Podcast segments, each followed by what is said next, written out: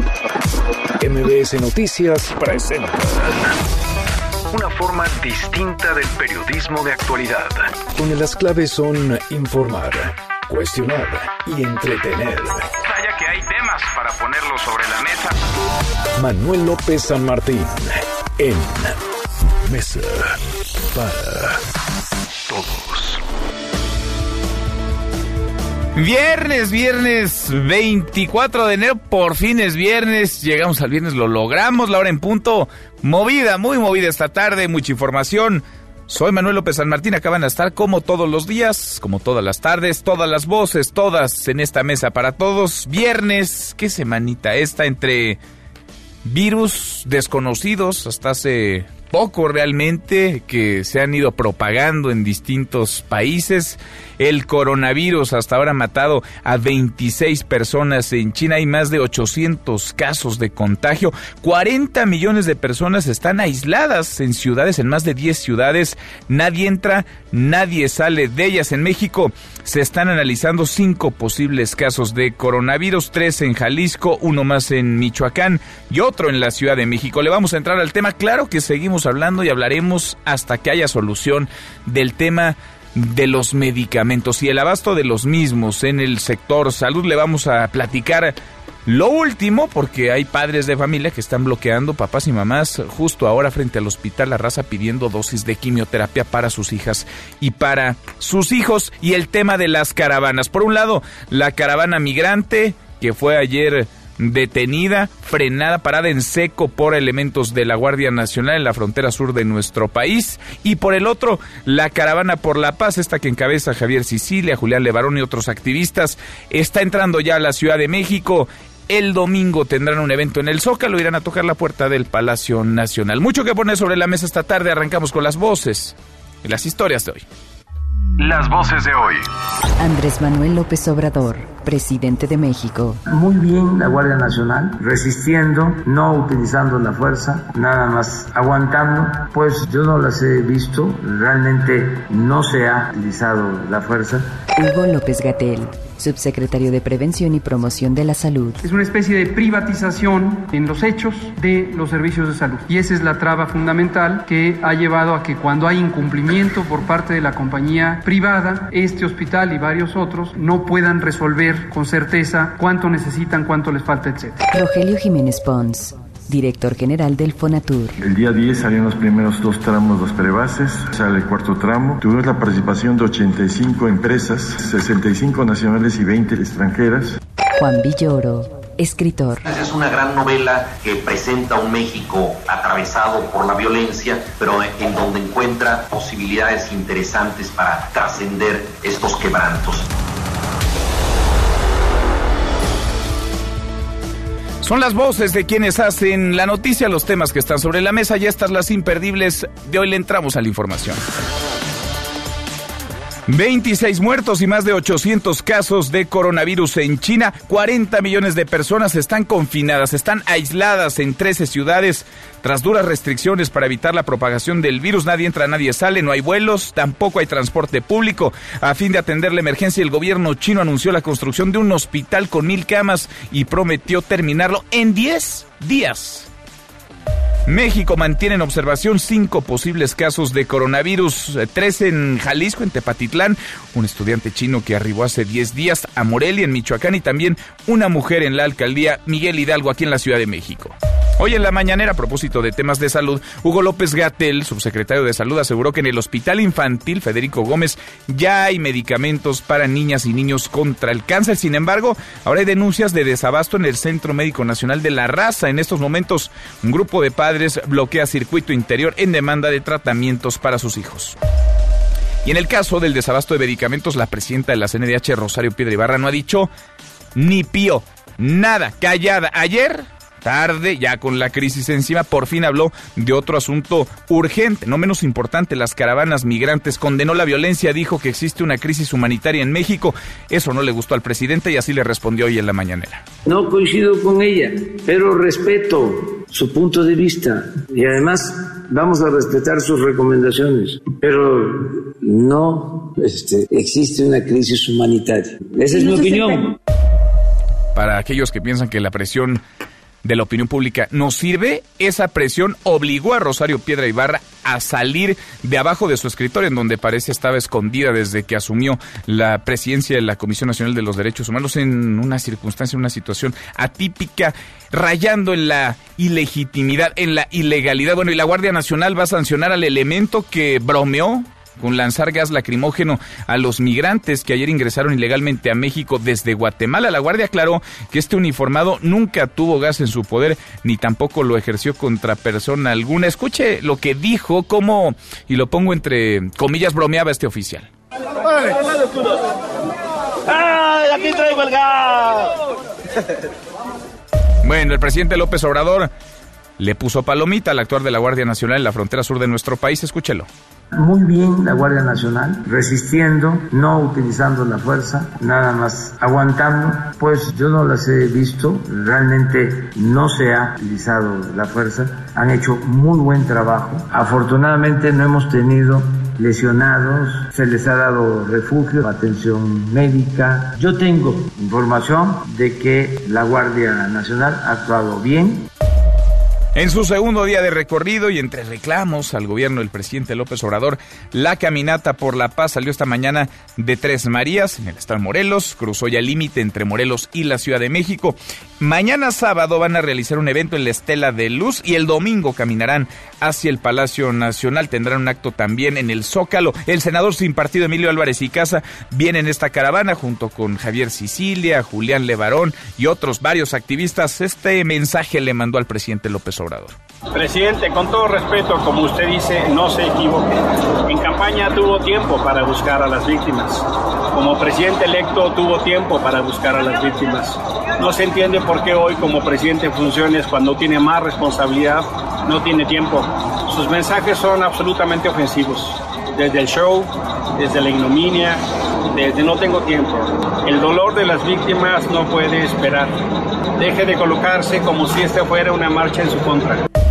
Bueno, pero el presidente López Obrador, por segunda vez, los bateó, descartó recibir a los integrantes de esta caravana. Escuche. Es lo mismo de la marcha de la paz que busca, sí, que se atiende el problema de la inseguridad y de la violencia. Pues no tengo tiempo, no tengo oportunidad de atenderlos. Además, lo dije, no quiero este, que se vaya a faltar el respeto a la investidura presidencial, porque tenemos adversarios. Bueno, no tiene tiempo el presidente López Obrador. Un audio revelado por la cadena ABC News probaría que Donald Trump habría exigido la renuncia de su embajadora, de la embajadora de Estados Unidos en Ucrania, removida abruptamente en mayo del año pasado. Tras varios años de carrera, los demócratas buscan utilizar esta grabación como una prueba en el juicio político que se le sigue a Donald Trump en el Senado. Pero el impeachment no le quita el sueño, vaya, no le preocupa a Donald Trump, al contrario, parece disfrutarlo. Andaba en Davos, Suiza, hoy acudió a una marcha contra el aborto en Washington. Es el primer presidente de los Estados Unidos que muestra su postura abiertamente, claro, movido por la necesidad de votos para su reelección. Y en la buena de hoy, porque también hay buenas, el escritor mexicano Guillermo Arriaga ganó el premio Alfaguara 2020 con su novela salvar el fuego. Cuéntanos, Hatsiri, ¿cómo estás? Hatsiri Magallanes, muy buenas tardes. Gracias, Manuel. Buena tarde por la obra Salvar el fuego del escritor mexicano Guillermo Arriaga. Recibió este el premio Alfaguara de novela 2020, resultando ganador entre los 602 manuscritos que fueron presentados en esta edición número 23. Al respecto, Arriaga agradeció al jurado el reconocimiento y expuso que el objetivo de su obra es que el lector viva una experiencia, además de retratar la degradación social y corrupción en nuestro país. En México, dijo, las instituciones que imparten justicia han fallado. Creo que las instituciones han fallado, han fallado seriamente, sobre todo las instituciones que imparten justicia. Según los datos, alrededor del 99% de los crímenes en mi país son impunes. No hay castigo, no hay, no hay una persecución del crimen. Entonces estas instituciones pues están fallando. Salvar el Fuego, escrita en poco más de cuatro años por el cineasta mexicano, llegará a las librerías el próximo mes de abril. La información que tenemos, buena tarde.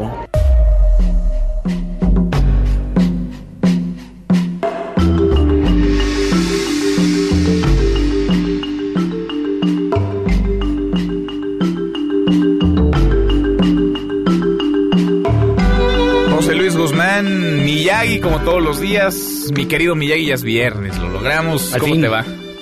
Muy bien, Manuel, ¿y a ti? Bien, a toda. ¿Qué estamos escuchando? Esta, ¿Qué es música instrumental? Música instrumental. Este es el tema del último emperador, una película de Bernardo Bertolucci de 1988, que ganó el Oscar a no solo la mejor película, sino también esta canción, esta melodía en particular, mereció el Oscar para David Byrne y Richie Sakamoto, quienes son los compositores de la misma. Todo esto viene a cuento porque mi querido Manuel mañana inicia el año nuevo chino. Sí. El año de la rata, la rata de metal. El año de la rata, en medio de la crisis por el coronavirus. El coronavirus. En algunas partes de Asia cancelaron ya las celebraciones del año nuevo, pero aquí en México pues iba a haber. En el barrio chino. En el barrio chino de una cuadra que tenemos, que está bastante bonito. Este empieza mañana y se supone que va a ser un gran año para muchos signos en particular y para otros no tanto. A ver. Porque se supone que la rata es el primer animal de la mitología china, que de hecho el, la, el cuento es que Buda estando en un proceso de iluminación manda llamar a los animales para que lleguen y les va a poner su nombre a cada uno de ellos. El primero en llegar es la rata, porque se sube a los lomos de un búfalo, engaña al gato, lo tira al río y ella llega primero. Y de volada, sí, claro. Para los chinos y para los orientales es un año así excepcional. El último año de la rata fue el año 2008, en el cual tuvo, tuvieron lugar las, los Juegos Olímpicos. Sí, de cómo Pekín. no, cómo no. Claro, se cruzaron con el, con, con el año de la rata, los Juegos Olímpicos. A ver, ¿y a quiénes les va a ir bien? Al ¿Les va a ir tigre. mal? Al tigre, ¿y quién es el tigre? Si tú naciste en 1986, por ejemplo, ¿Te va a ir bien o mal? te va a ir bien. Yo nací en el 80. Fíjate, por eso te... ¿No me estás dando por mi No, lado? por ¿Es lado. en serio? No, de verdad, algunos les va a ir muy bien, otros muy mal. Al dragón le va a ir muy bien, por ejemplo, porque supone que son compañeros perfectos. La rata, el tigre, el dragón son signos de poder. Mira. Bueno, pues busque usted entonces. Busque usted qué año nació, porque el, el horóscopo chino es por años, no es por meses. Sí, es por, por años, años. y únicamente se repite cada 12 años. Cada 12, o sea, volvemos a empezar. la vuelta completa. Muy bien, interesante. Bueno, qué bonito, fíjate, esto además nos relaja ahorita en el tráfico, con el caos del viernes, entre el coronavirus, la caravana migrante, la caravana por la paz que viene entrando a la Ciudad de México, las protestas por el desabasto de medicamentos. Un poco de, de música Poquito. de David Byrne y Richie Sakamoto, que es maravilloso todo el disco. Ese los recomiendo mucho. Vale la pena. Miyagi, gracias. Acá nos escuchamos. Acá nos escuchamos. Gracias, José Luis Guzmán. Miyagi, bueno, volvamos a la realidad. Aunque dejemos esta música de fondo para que nos acompañe y no sea tan duro el golpe. La Comisión Nacional de los Derechos Humanos está prácticamente de adorno, como ornamento. Su presidenta, si es que ejerce el cargo, pues es una especie de florero, porque en realidad ha sido omisa, si no es que cómplice, de varios de los procesos más complicados en donde tendría que pronunciarse en las últimas semanas. En los últimos dos meses, tiene poquito más de dos meses en el cargo. Rosario Piedra Ibarra, la nueva titular, que llegó de una manera muy atropellada a su puesto, entre gritos, jalones. Usted se acuerda en el Senado de la República, con una votación que la ungió y rayó en lo ilegal, en lo ilegítimo. Desde entonces, muy poco hemos sabido de ella. Quizá piense que nuestro país es un día de campo el ejercicio de los derechos humanos. Le queremos preguntar su opinión. ¿Qué opina de Rosario Piedra Ibarra al frente de la Comisión Nacional de los Derechos Humanos? ¿Cómo evalúa su actuación en estos primeros dos meses en temas como el desabasto de medicamentos, la crisis de migrantes, la violencia descontrolada en nuestro país, la contrarreforma que se cocina, la contrarreforma al sistema de justicia en México? ¿Es buena hasta ahora? ¿Es omisa? ¿Es prudente? O es un florero. Opine con el hashtag Mesa para Todos, abiertas ya nuestras vías de comunicación, el WhatsApp 5524-99125, viene el teléfono en cabina 5166-1025. Pausa, vamos arrancando esta mesa, la Mesa para Todos.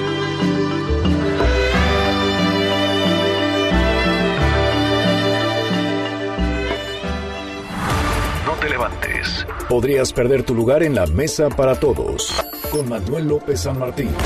Regresamos.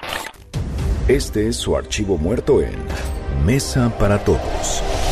Steve Jobs, presidente de Apple, presenta la primera computadora Macintosh, 24 de enero 1984. Now, we've done a lot of talking about Macintosh recently.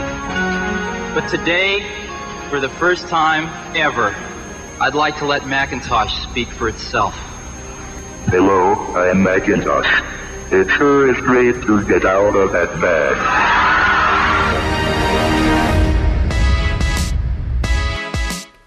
Seguimos, volvemos a esta mesa, la mesa para todos. Hay una crisis evidente, vaya, quien no la vea es porque de plano quiere cerrar los ojos. Hay una crisis evidente en el sector salud con el tema del abasto y desabasto de medicamentos. Faltan sobre todo para padecimientos que son más que graves, delicados, son urgentes. Las quimioterapias, los tratamientos contra el cáncer para niñas y niños, en estas estamos. En el gobierno están hechos pelotas, están enredados. Ojalá que pronto salgamos de esto, que insisto, es una crisis. Yo no puedo dejar a un niño que tiene cáncer sin recibir un ciclo de quimioterapia porque las células cancerosas no me van a esperar. Yo los exhorto a los proveedores de que actuemos con honestidad y que no estén queriendo jugar a las vencidas. Solicitamos medidas cautelares para que no se vea afectada la salud de las personas. La Secretaría de Salud no le ha surtido estas quimioterapias tan importantes para los niños con cáncer. No hay medicamentos. Había muchísima corrupción en la compra de medicamentos. Estamos padeciendo de boicot de parte de los que manejaban este gran negocio. ¿Qué es lo que está haciendo esta compañía? Seguir chantajeando y está amenazando con que no va a distribuir los medicamentos. Señor presidente, aquí estoy. Soy humilde y mi hijo tiene 11 años. Merece vivir. Primero de diciembre de este año va a estar funcionando el sistema de salud pública con normalidad. Haznos caso, ven y danos la cara. El compromiso es que vamos a tener en el sexenio un sistema de salud pública como el de los países nórdicos. Tu pueblo madre, no haces nada por nosotros. Es la segunda vez que vengo a cerrar el aeropuerto.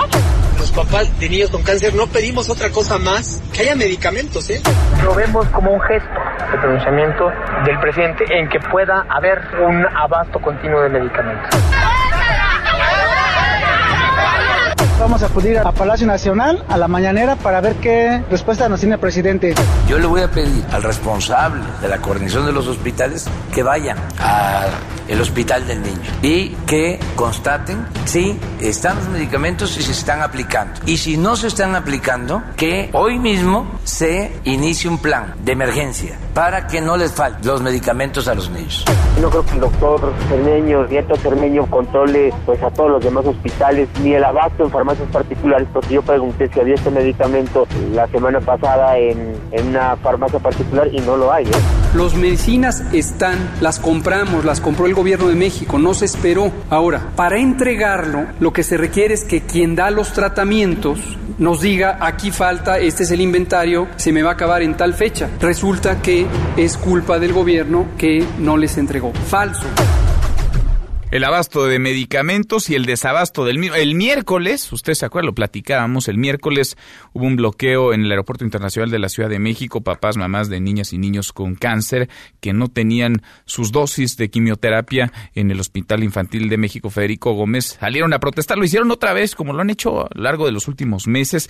La película la vimos ya, el medicamento llegó, es la misma historia, se ha vuelto ya costumbre, se repite una y otra vez. No hay medicinas, salen las familias, las exigen, llegan las medicinas, se el incendio y en unos meses de nuevo vamos para allá, de nuevo se, se, se reavivan las llamas porque la solución no es de fondo. Se ponen, se colocan parches, dábamos cuenta de una nueva protesta ahora en el Centro Médico Nacional de la Raza del IMSS. Nos dicen que los medicamentos contra el cáncer para niñas y niños están ya ahí en esta clínica, en este hospital importantísimo del Instituto Mexicano del Seguro Social. Ha sido tema, fue tema hoy, entre otras cosas, en la mañanera. Rocío Méndez, ¿cómo está Rocío? Muy buenas tardes. Buenas tardes, Manuel. El gobierno federal afirmó que desde ayer se regularizó el suministro de medicamentos como la vincristina para la aplicación de quimioterapias a niños con cáncer en el Hospital Infantil Federico Gómez. El subsecretario de Salud, Hugo López Gatel, advirtió en este marco que se va a desmantelar el control de las farmacéuticas en el suministro de medicinas en clínicas y hospitales públicos. Escuchemos. Las compañías, y suelen ser pocas compañías, tienen la producción de medicamentos, tienen la central de mezclas y tienen la distribución de medicamentos y operan la farmacia que se encuentra físicamente dentro de estos hospitales públicos. Es una especie de privatización en los hechos de los servicios de salud. Y esa es la traba fundamental que ha llevado a que cuando hay incumplimiento por parte de la compañía privada, este hospital y varios otros no puedan resolver con certeza cuánto necesitan, cuánto les falta, etcétera. Y luego de que se notificó que el Federico Gómez es uno de los hospitales e institutos que no se han adherido al sistema de gratuidad en medicinas y atención médicas. Hoy el presidente Andrés Manuel López Obrador informó que en este hospital, en el infantil, el director Jaime Nieto ya aceptó lo de la gratuidad. Por lo pronto, advirtió que continúan las investigaciones sobre irregularidades en el suministro de medicamentos en este nosocomio. Y en otro orden de ideas, Manuel, tras reiterar que la Guardia Nacional actuó muy bien en el operativo de contención de migrantes centroamericanos indocumentados en la frontera sur, el presidente Andrés Manuel López Obrador reconoció que no ha visto las imágenes que advierten de un posible uso excesivo de la fuerza, aplicación de gases lacrimógenos e incluso tratos inhumanos, en particular de un uniformado que fue captado mientras expresaba agresiones verbales a los migrantes. Vamos a escuchar. Muy bien la Guardia Nacional, resistiendo, no utilizando la fuerza, nada más aguantando. Pues yo no las he visto, realmente no se ha utilizado la fuerza, han hecho muy buen trabajo. Afortunadamente no hemos tenido lesionados, se les ha dado refugio, atención médica. Yo tengo información de que la Guardia Nacional ha actuado bien. El presidente López Obrador Manuel también fue cuestionado por la censura aplicada por diputados federales a Porfirio Muñoz Ledo, quien acusa que el maltrato a migrantes en el país parece una política de Estado. Escuchemos. La opinión del diputado Porfirio Muñoz Ledo la respetamos mucho. Sí, sí hay política de Estado, claro que sí, para que se cumpla con las leyes, para que haya Estado de Derecho. Pero no dejarlo exponer su postura en la Cámara de Diputados. Ah, pero eso corresponde a el Congreso. Porfirio es un dirigente excepcional, un hombre de lucha, que sabe muy bien, lo ha experimentado, lo ha llevado a la práctica que la libertad no se implora, la libertad se conquista. Pero si hiciera falta que se abran todos los foros y que hablen todos, prohibido prohibir, no hay por qué censurar. Nosotros no vamos a censurar a nadie. Manuel, este es el reporte al momento. Gracias, muchas gracias, Rocío. Muy buenas tardes. Buenas tardes. No vamos a censurar a nadie, dice el presidente López Obrador. Le agradezco mucho al diputado Porfirio Muñoz Ledo que platique con nosotros esta tarde. Muchas gracias, diputado. Muy bien. Gracias por platicar con nosotros. Dice el presidente que tiene información de que la Guardia Nacional ha actuado bien. ¿Usted qué opina? No, dice que no tiene información. No, dice, que no ha visto las imágenes. Que no ha visto las imágenes, pero que la información que tiene es que han actuado bien. Es no, dice que no tiene información de que ha actuado mal. ¿Información de quién? Es el presidente de la República. Muy respetado por mí, muy querido por mí desde hace años. Lo pongo a, de frente pero dice que no ha visto los videos, sí.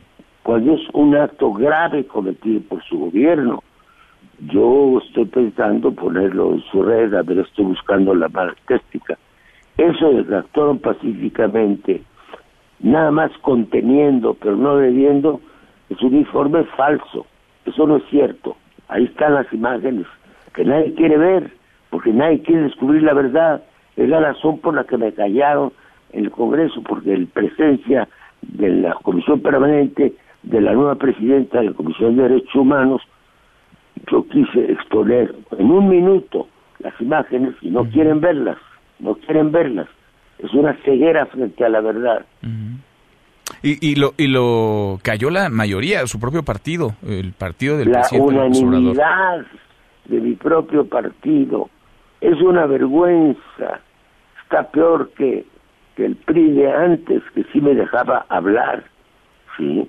Entonces, este, yo también estoy proponiendo un Congreso General extraordinario de Morena, como hicimos hace tiempo con el PRD de entonces, al famoso Congreso de Huastepec, que defina su línea y que defina sus posiciones frente a los problemas políticos y económicos de la actualidad no se va a reaccionar alzando la mano. Y bueno, muy doloroso para mí, porque son amigos y amigas mías, simplemente porque les dio en línea, yo no sé de quién y a qué hora.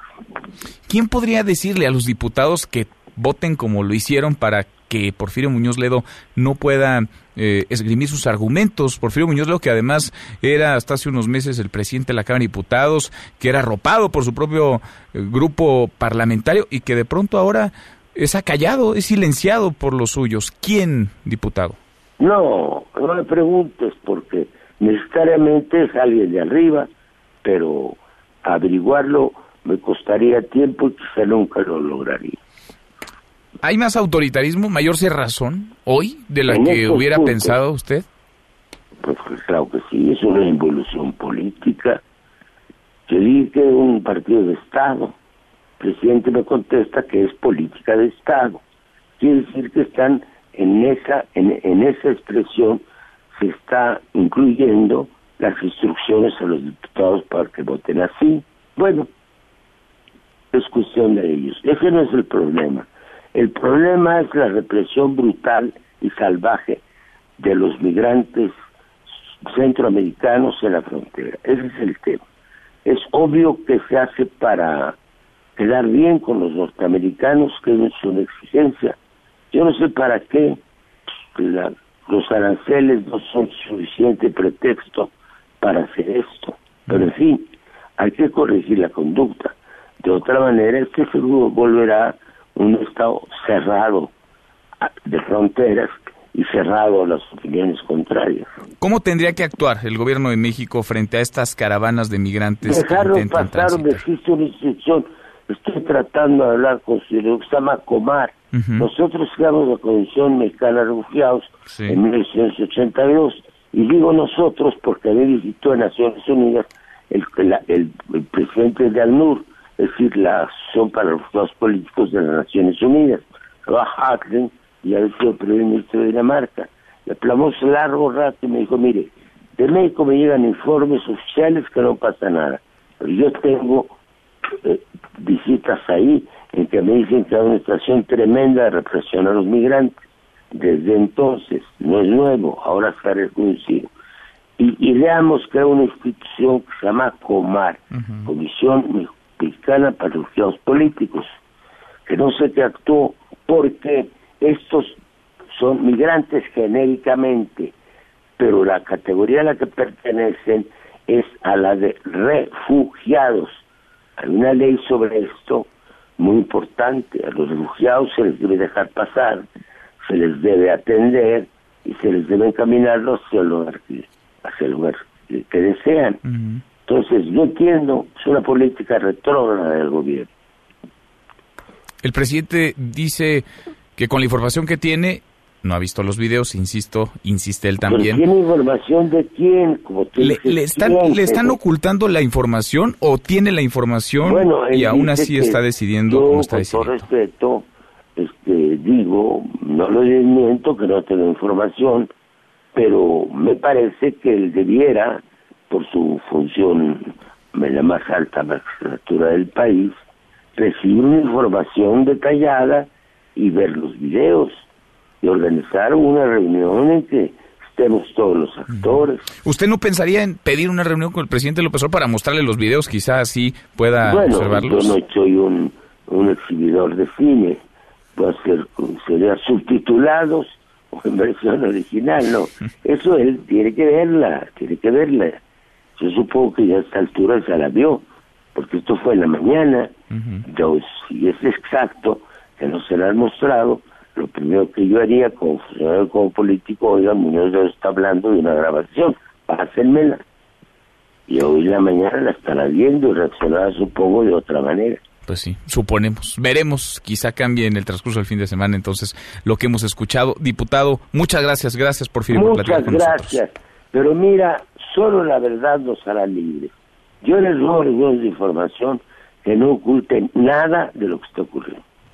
Gracias por platicar esta tarde en esta mesa todos. Muchas gracias, Porfirio Muñoz Ledo. Dice, ni en los tiempos del PRI eran tan autoritarios, ni en los tiempos del PRI me callaban. Ahí sí, me dejaban hablar. Callaron a Porfirio Muñoz Ledo durante la comparecencia de Rosario Piedra Ibarra el miércoles de esta misma semana en la Cámara de Diputados. Le damos un giro a la información. Están encendidas las alertas, y no rojas y amarillas, por el coronavirus. El coronavirus que ha cobrado la vida hasta ahora de 26 personas en China. Son más de 800 los contagios y hay 40 millones de personas, por lo menos, aisladas, sitiadas en sus propias ciudades.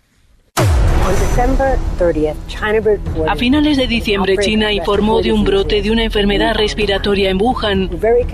Estamos muy preocupados porque se trata de un nuevo coronavirus y es una enfermedad que no hemos visto antes.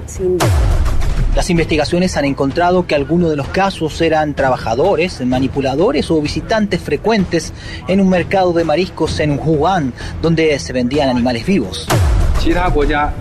Si otros países también descubren casos sospechosos, los invitamos a que nos informen inmediatamente a través de canales oficiales para promover juntos la prevención y el control. Tomamos medidas. La primera fue articular los esfuerzos en los puntos de entrada al país, sobre todo los puntos eh, aéreos y específicamente los que tienen viajes directos eh, China-México. El número cada vez mayor de casos refleja que el virus está ahora en una fase que podría transmitirse fácilmente de un hombre a otro. De noviembre a enero, un residente del estado de Washington, un hombre en sus 30, viajó a Wuhan, China. El 20 de enero, pruebas revisadas por el Centro para la Prevención de Enfermedades en Atlanta confirmaron que padecía el nuevo coronavirus. Fue hospitalizado y estamos felices de informar que está en buenas condiciones. No estamos preocupados. Lo tenemos todo bajo control.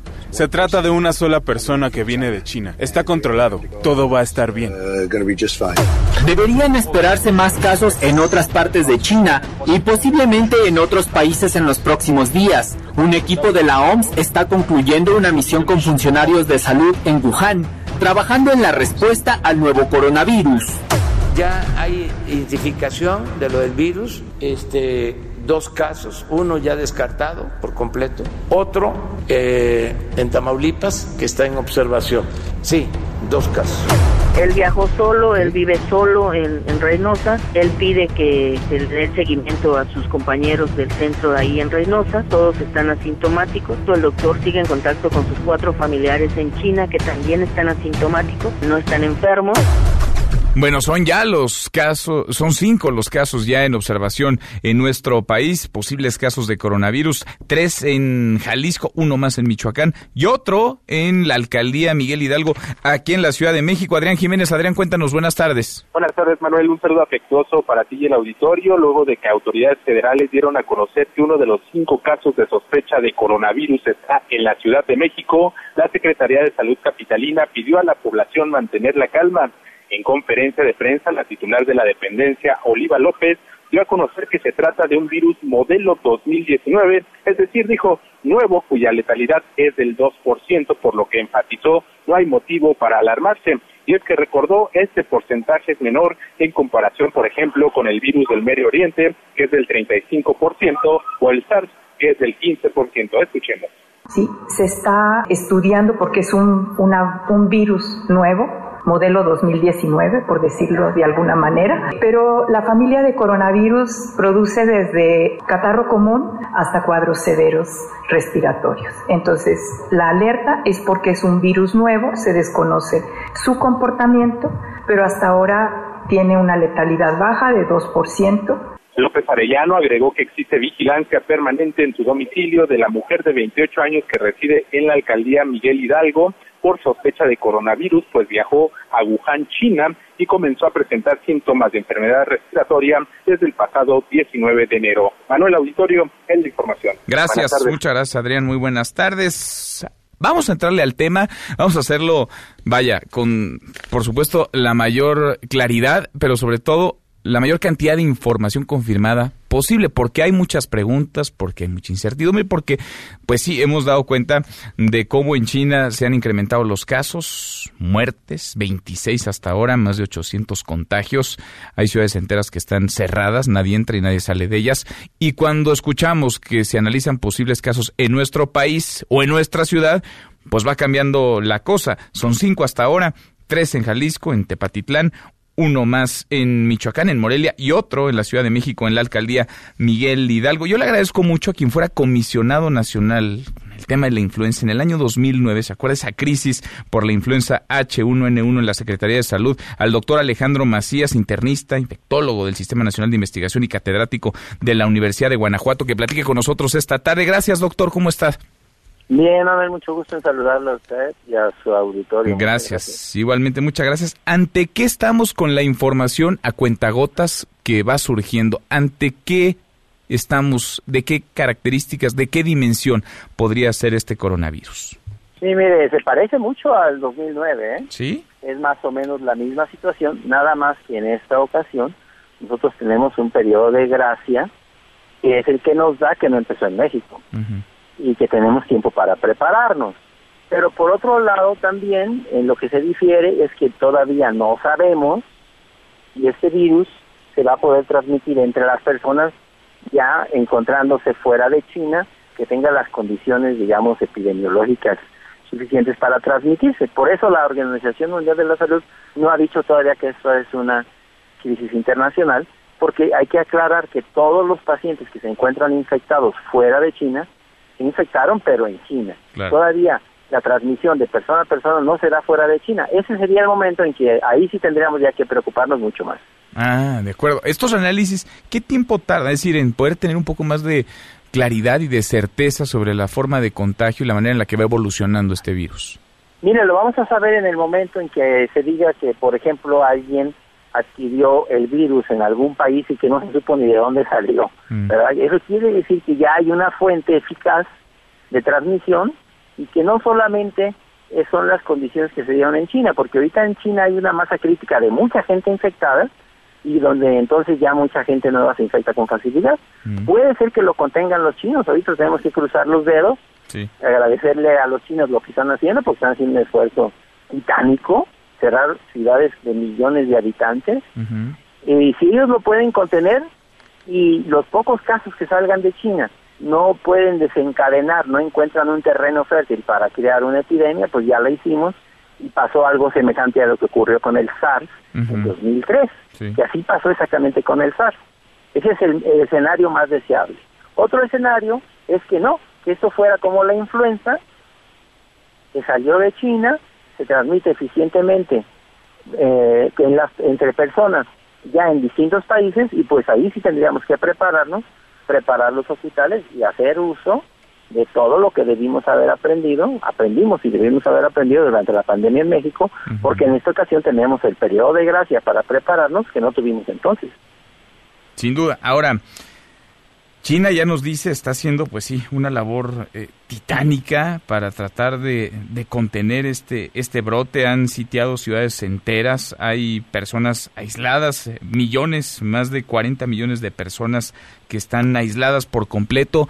¿Qué se puede hacer? ¿Qué pueden hacer los otros países para, uno, no caer en pánico, pero tampoco, pues, eh, no tomar las medidas necesarias, preventivas sobre todo, para el posible contagio de este virus?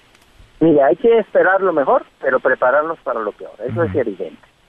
Cuando, ¿qué es lo que pasa eh, en estas situaciones? ¿Cómo es que colapsa la sociedad y colapsan las instituciones?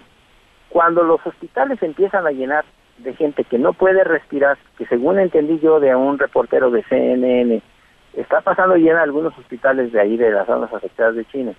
Llegan a los hospitales y ya no hay máquinas para respirar, ya no se les puede ofrecer una máquina para que puedan respirar y ellos no pueden respirar por su cuenta y entonces les dicen pues ya no tenemos lugar en el hospital, busque otro lugar, van a otro lugar y tampoco hay lugar y es donde empieza a colapsar digamos las instituciones.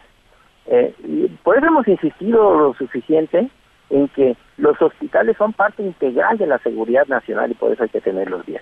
Eso creo que lo aprendimos bien en México y en México hay buenas terapias intensivas, hay terapias intensivas inclusive en varias regiones de México que tienen capacidad de incrementar capacidades de ventilación mecánica. Otra vez, no es caer en pánico, pero hay que prepararnos. Básicamente es preparar las instituciones y muy particularmente las terapias intensivas por si un número elevado de personas requiere una máquina para respirar. Es lo principal.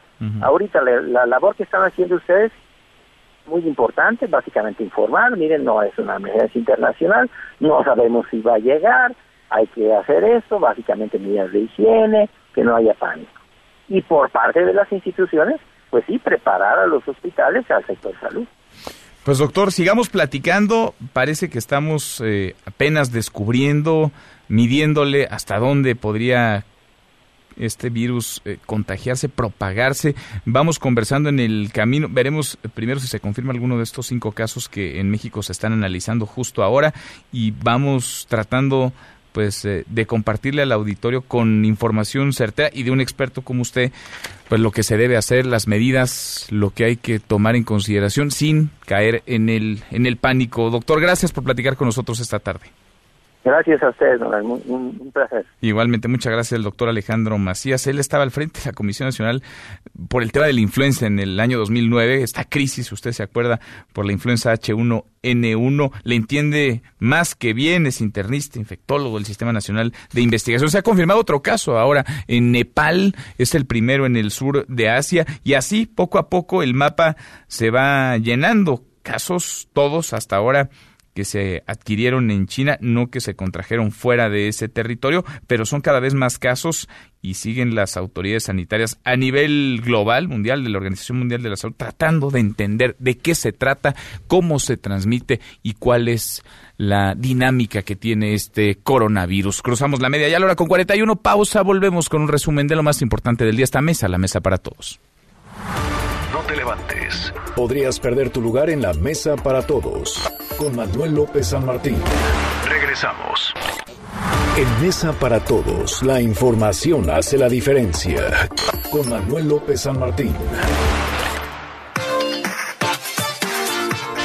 Seguimos, volvemos a esta mesa, la mesa para todos, cruzamos la media. Ya se han confirmado, le actualizo, justo ahora se han confirmado dos casos de coronavirus en Francia. Son los primeros casos en Europa. Es un virus este que tiene entonces presencia ya en Asia, en China particularmente, 26 personas han muerto hasta ahora en ese país. Hay más de 800 contagios, ciudades enteras aisladas.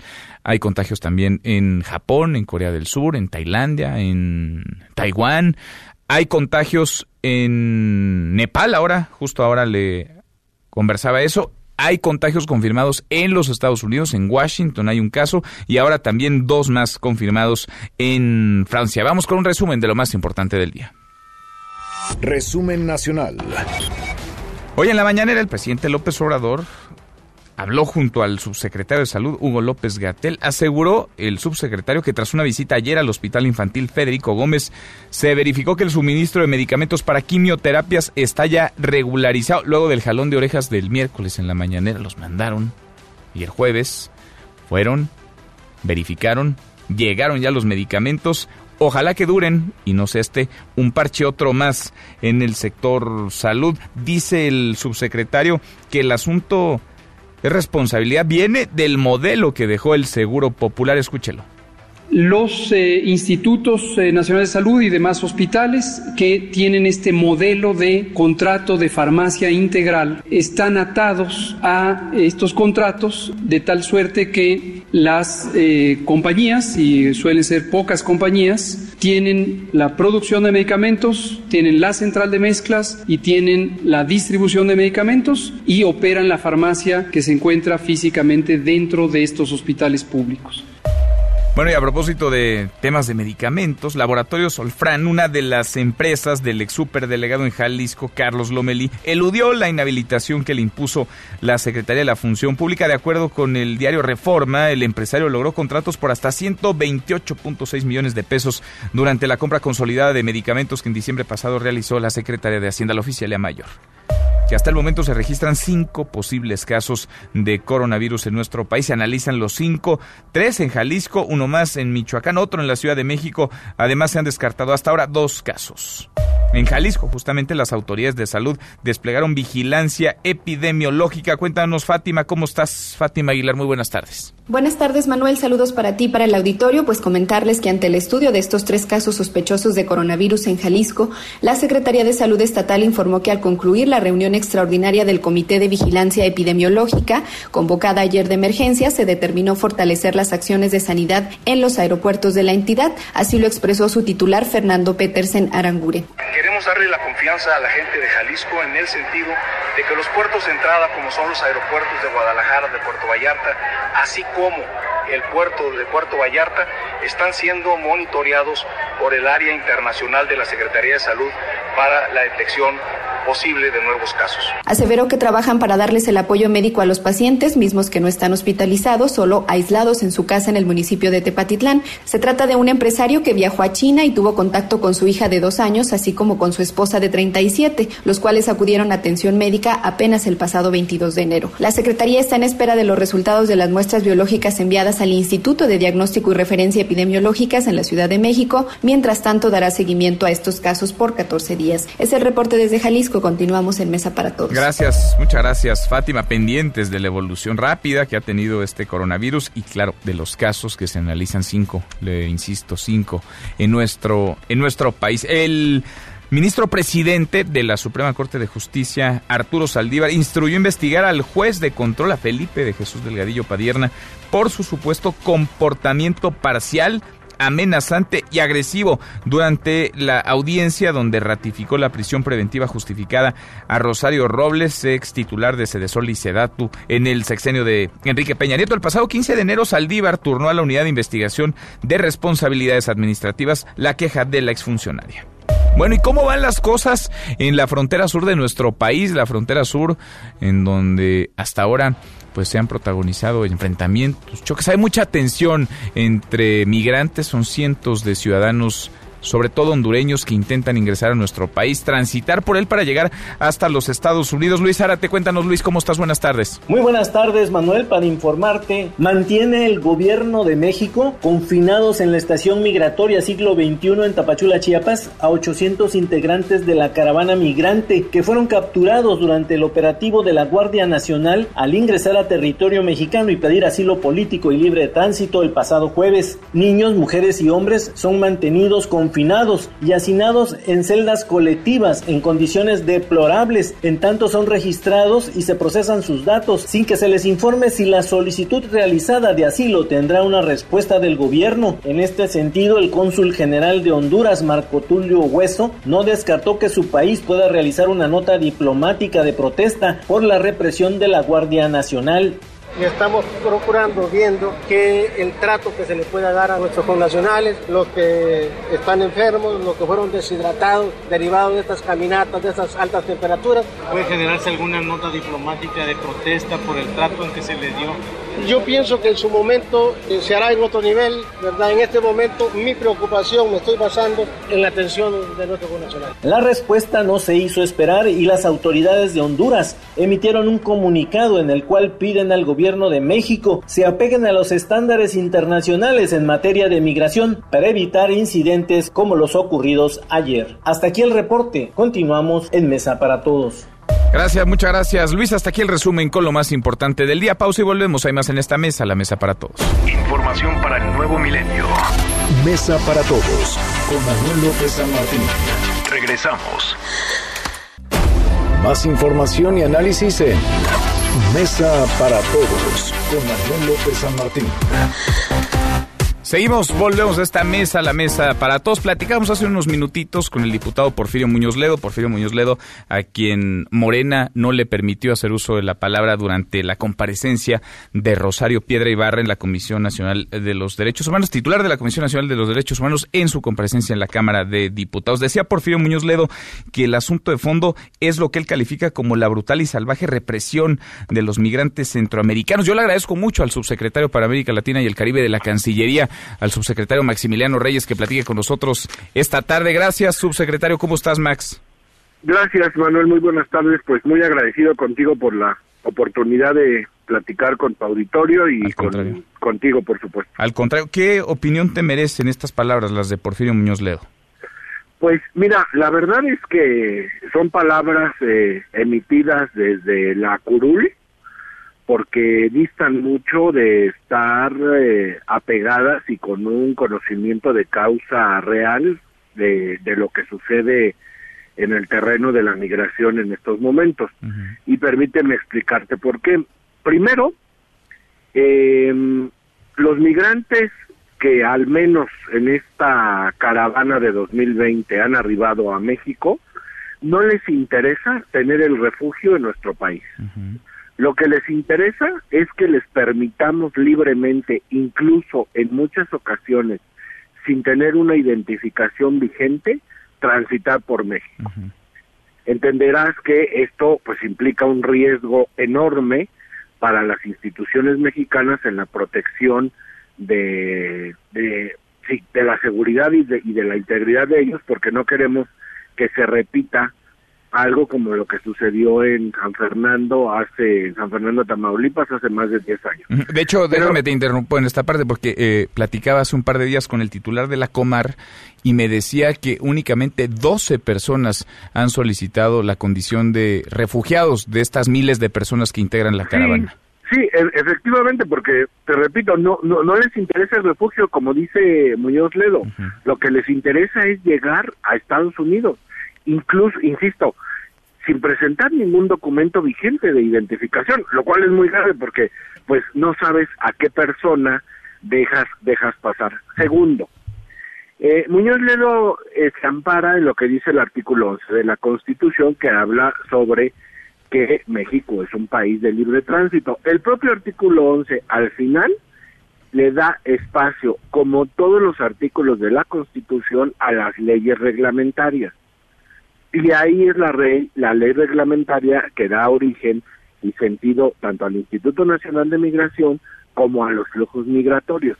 Si no, imagínate, o sea, no tendríamos fronteras, cualquier persona se podría meter bajo cualquier circunstancia, incluso en riesgo de los propios mexicanos. Tercero, no ha habido un herido de hospitalización necesaria, al menos desde que el presidente López Obrador eh, ocupa el cargo de presidente de México. No hay no hay heridos, porque se ha dicho que hay represión y decía por fin Muñoz Ledo que era brutal y salvajismo. no hay un no hay un solo herido entonces. No hay un solo herido que haya requerido hospitalización como sucedía en el pasado en estos flujos migratorios. Evidentemente entenderemos y además los vimos en las imágenes, la gran mayoría de los que llegaron ahora desde el 15 de enero, pues eran jóvenes de 18 a 30 años, fuertes, este, con cierta condición física y que además rechazaron contundentemente las ofertas de diálogo, de empleo, de asilo, de refugio o de trabajo en sus lugares de origen que México les ofreció. Entonces, eh, bueno, pues sí fue necesaria la intervención eh, de manera eh, para contenerlos eh, por parte de la Guardia Nacional, pero no se utilizaron armas, no se utilizaron gases lacrimógenos, no hay vuelos rasantes de helicópteros poniendo en riesgo la vida de los propios migrantes, como se veían antes. No hay más que el, el, cuerpo, digamos, ¿no? Para hacer la, la contención. Cuarto, siempre acompañan cualquier acción que realiza el gobierno de México, las instituciones de salud pública, especialmente la Secretaría de Salud, IMSS Bienestar y Protección Civil, que normalmente atienden casos de deshidratación, eventualmente de alguna fatiga extrema por el por, el sol o por el cansancio producto de las de las largas jornadas de caminata, este, pero que todos son atendidos en las ambulancias o en los puestos de auxilio y de socorro que se que se establece. Entonces, pues con lo que, nos dice el subsecretario, el que entonces no tiene toda la película completa, al que le faltaría información es a Porfirio Muñoz Ledo. Sí, porque el diputado lo que hace es eh, opinar con base en la experiencia personal de él y en lo que el marco constitucional nos faculta a nosotros. Ahora, si él quiere modificar la constitución, bueno, pues puede proponer una enmienda, una modificación, perdón, a, nuestra constitución, a las leyes reglamentarias, y entonces pues desaparecen las fronteras que esperamos que no sea el caso, pues, ¿no? Este, pero no, no, ni la Guardia Nacional ni el Instituto Nacional de Migración ha eh, violado en ningún momento lo que establece nuestro marco normativo. Y permíteme darte un dato nada más. El año pasado, la Guardia Nacional no recibió una sola recomendación de la Comisión Nacional de Derechos Humanos por el asunto migratorio. El Instituto Nacional de Migración, por este tema migratorio, recibió solamente dos, uno en la Ciudad de México y uno en el estado de Chiapas. Dos recomendaciones para un flujo de migrantes que el año pasado fue de casi 600 mil personas. nos parece que eso es muy claro Eh, respecto de la actuación de las instituciones mexicanas. Pues Max, subsecretario, te agradezco la prontitud para conocer tu punto de vista sobre este asunto y que hayas contestado el teléfono esta tarde, que hayas platicado con nosotros. Gracias, gracias, subsecretario. Gracias a ti, Manuel, por llamarme y pues siempre a tus órdenes. Gracias, muchas gracias, el subsecretario para América Latina y el Caribe de la Cancillería, Maximiliano Reyes. Cerramos esta primera hora. ¿Cómo va nuestra pregunta del día? La calificación a la actuación de la presidenta de la CNDH, Rosario Piedribarra. Sí, sí hay presidente en la CNDH, parece que no, pero sí, sí hay. ¿Usted cómo le evalúa? Es un florero 80% de quienes han participado en nuestra encuesta. Omisa 10%, 7%, solamente 7% dicen, piensan que es buena su actuación y el 3% la califica como prudente. Pausa, volvemos con la segunda de esta mesa, la mesa para todos. Información para el nuevo milenio. Mesa para todos con Manuel López San Martín. Regresamos. Más información y análisis en Mesa para Todos con Manuel López San Martín.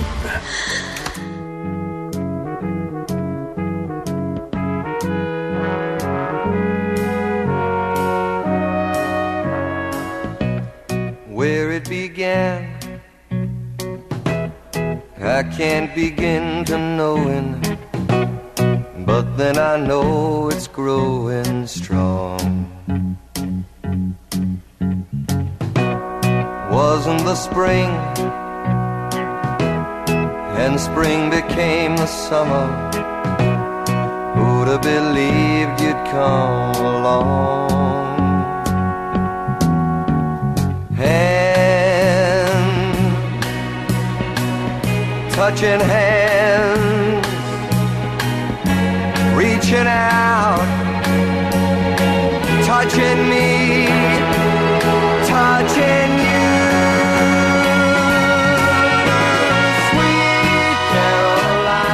esta segunda hora. Gracias que nos acompañes viernes. Por fin es viernes. Qué semanita esta. ¿eh? Lo logramos. Viernes 24 de enero, la hora con 5 minutos. Soy Manuel López San Martín. Revisamos las redes, cómo se mueven las cosas en Twitter de las redes. Esta mesa, la mesa para todos. Caemos en las redes.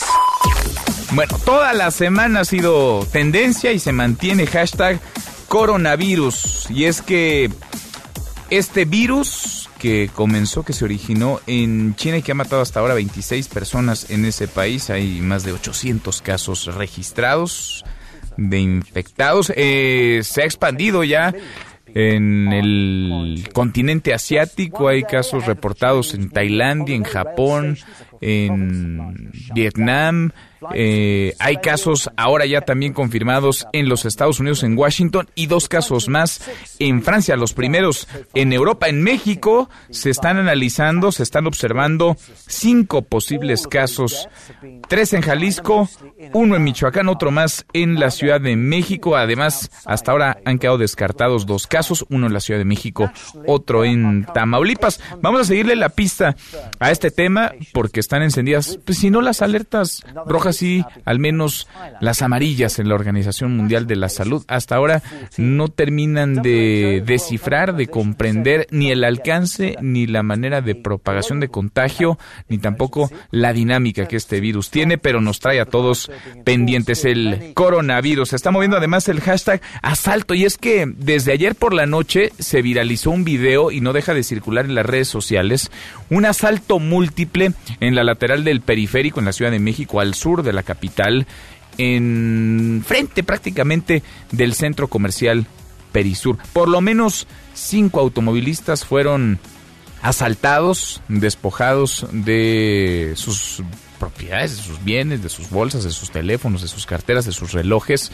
Todo quedó videograbado, es una estampa de la situación actual de inseguridad, pero también es una escena que se repite, por desgracia, cada vez con mayor constancia los eh, delincuentes que aprovechan el tráfico y asaltan, roban, así se van de uno por uno, un coche tras otro, quitándole, arrebatándole sus pertenencias a los conductores. Ayer fue en el sur de la Ciudad de México, o ayer se grabó en el sur de la Ciudad de México, porque seguramente pasó en muchas otras partes. El tráfico como herramienta de trabajo para los delincuentes. Hashtag Beltrán Leiva, y es que la Fiscalía de Estados Unidos vinculó al exsecretario de Seguridad Pública, Genaro García Luna, con Iván Reyes Arzate.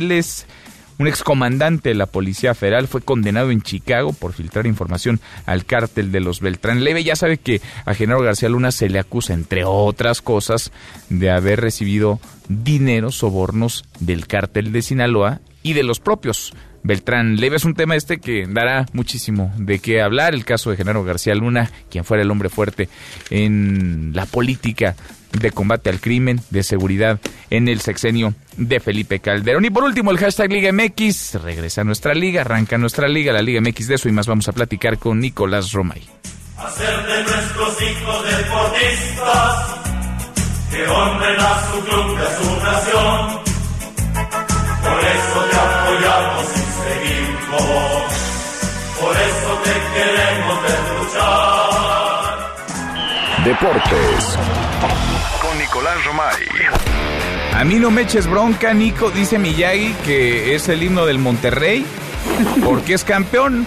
Eso dice, entonces yo me imagino que lo va a poner todos los viernes antes de que arranque la jornada, porque pues el campeón durará hasta que haya un próximo triunfador en la Liga MX, así que pues hay que aguantarnos. Ah, o sea, nada más hoy se le ocurrió que como Monterrey es campeón, lo ponen, ¿ok? Pues eso dice. Le pregunto, ah, ¿por qué el Monterrey pues, es el campeón? Ah, bueno. anda creativo. Anda, anda, anda creativo, ¿Cómo estás, Nico? Bien, bueno, es viernes, por fin lo logramos contra todo pronóstico. Y después de que ayer fue la presentación de Javier Chicharito Hernández en el Galaxy, una presentación como de de toma de protesta de presidente, ¿no? Donde le dan las gracias a todo mundo y estaba el dueño del Galaxy y el presidente y el director deportivo y entre todos se daban las gracias y se felicitaban porque sí fue una hazaña importante para ellos el poder traer a, Javier Hernández. Yo valoro mucho de entrada que un equipo como el Galaxy, en donde ha pasado desde eh, Beckham a Slatan, tenga tanto impacto el que venga Javier Hernández. Y sí lo entiendo porque hay muchísima empatía con toda la gente eh, latinoamericana, mexicana que está viviendo en Los Ángeles, ¿no? Entonces es muy importante, ¿no? Eh, eh, ese feeling que tiene Javier Hernández. Y ya dentro de la conferencia de prensa, quiero que escuchemos las palabras de Javier Hernández. Esto es lo que contestó Javier cuando le preguntaron si le faltó o no en Europa si dio todo lo que tenía que dar o no en Europa. Vamos a escucharlo y ya después pues reflexionamos y analizamos. Es Javier Hernández ayer. Eh, se hizo muchísimo esfuerzo, eh, toda la gente que, que, mencionaron y también la gente que está detrás ahí en las oficinas trabajando para que yo pudiera estar acá. Entonces estoy muy agradecido, tengo muy consciente eso y que bueno, que voy a darlo todo por esta institución, que bueno, que ojalá podamos conseguir una estrella más para, para el escudo de, este, de esta institución y que podamos tener muy buenos momentos. Regresé como una leyenda del fútbol mexicano. Si pude haber hecho más o no pude haber hecho más, yo hice todo lo que estaba en mis manos. Ah, hubo gente que no me dejó jugar y no me lo dejó expresar como yo hubiera querido, pero es parte del fútbol hay que aceptarlo, también me lo enseñaron ellos. Pero imagínate, si, si regreso como una leyenda al fútbol mexicano, por más que esto les va a molestar a muchos. Son las palabras de Javier Hernández. Yo te pregunto, Manuel, ¿es Javier una leyenda? Mm, no creo que tanto, Nico. No creo que creo que es un buen futbolista. Creo que es uno de los que trascenderá indudablemente. Pero así como leyenda, me parece un poquito exagerado. ¿No? ¿A ti sí? ¿Se te hace es una leyenda el Chicharito? ¿No es una leyenda del fútbol mexicano?